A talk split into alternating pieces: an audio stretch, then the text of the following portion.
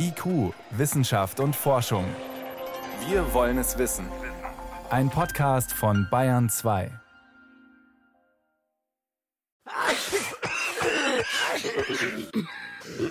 Alle Jahre wieder kommt zuverlässig zusammen mit dem feuchtkalten Wetter diese unangenehme Soundkulisse zurück.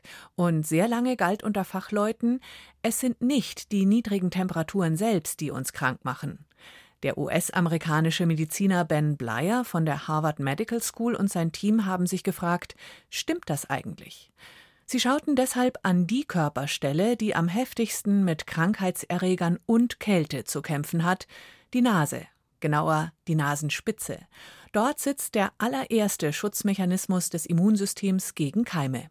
The lining of the nose has cells called uh, epithelium.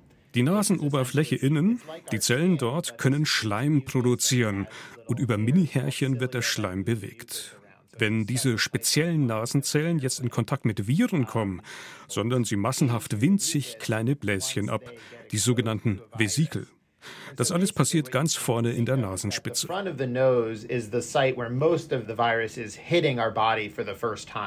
Zehntausend bis 20.000 Liter Luft atmet ein Mensch täglich ein und aus, beladen mit Millionen von Erregern. Deshalb ist der Eingangsbereich an den Nasenlöchern als Ort für den allerersten Feindkontakt auch sehr gut gerüstet, erklärt der Forscher. So what we found was that as a result of pulling in this virus wir konnten feststellen, dass diese Armee von Vesikeln, dass diese Mini-Bläschen, die plötzlich im Nasenschleim auftauchen, bewaffnet sind. Sie haben Rezeptoren, Fangarme, wenn man so will, mit denen sie die Viren binden können. Außerdem sind die Vesikel im Innern voll mit chemischen Kampfstoffen, die die Viren abtöten. Ben Bleier vergleicht die Situation mit einem Hornissennest, das man anstößt. Sofort verlässt ein angriffslustiger Schwarm das Nest und bekämpft den Angreifer, noch bevor der eindringen kann. Auch das menschliche Immunsystem baut die erste Verteidigungslinie schon im Nasenschleim auf, weit vor der ersten Körperzelle. Schon allein das ist eine spannende Beobachtung. Aber welche Rolle spielt die Kälte? Bei gesunden Testpersonen haben wir in der Nasenspitze die Temperatur in den Körperzellen gemessen. Zunächst bei normaler Raumtemperatur und dann noch einmal in deutlich kälterer Luft, so wie draußen im Winter. Und tatsächlich wird es in der Zelle selbst auch kälter, und zwar um 5 Grad.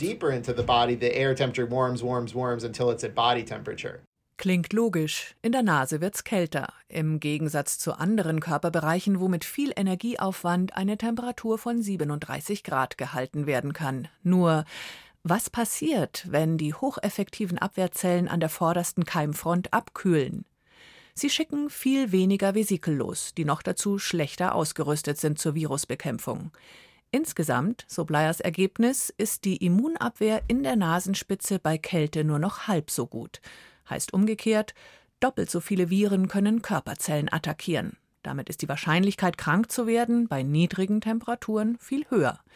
Die Kälte selbst ist also Mitursache für mehr Infektionskrankheiten. Der Münchner HNO-Arzt Rainer Jund hat sich mit der Studie beschäftigt und ist beeindruckt. Die Arbeit ist sehr interessant. Jahrzehntelang haben wir immer geglaubt, es liege nur an der Ansteckung also an der Zusammenballung von Menschen in engen Räumen, dass wir im Winter häufiger krank werden. Jetzt, durch diese Arbeit, eröffnet sich aber eine neue Perspektive und es verdichten sich die Anhaltspunkte, dass die Temperatur direkt unser Immunsystem beeinflusst. Und das ist etwas, auf was wir lange Zeit gewartet haben. Womöglich wäre der leidige Mund-Nasenschutz gegen Corona am Ende schon allein deshalb noch sinnvoll, jetzt im Winter. Ein Effekt dieser Studie zeigt nämlich, dass wenn man die Nase und den Mund-Nasen-Rachenraum warm hält durch eine Maske, viel weniger Gefahr bestehen könnte, sich direkt mit Atemwegskeimen zu infizieren, weil unser Immunsystem an dieser Stelle dann besser funktioniert. Also gleich zwei Gründe, die Maske ab und zu noch aufzulassen. Und die Oma? Hatte die also schon immer recht mit ihrer Warnung? Kind, zieh dir die warme Jacke an, Schal und warme Socken, sonst wirst du krank bei der Kälte. Well, you know, in this case, I would say our grandmothers were right. Unsere Großmütter haben oder hatten da schon But in this recht. case, the socks need to go on your nose instead of your feet. So wie die Dinge jetzt liegen, wäre es noch besser, die Socken über die Nase zu ziehen, oder?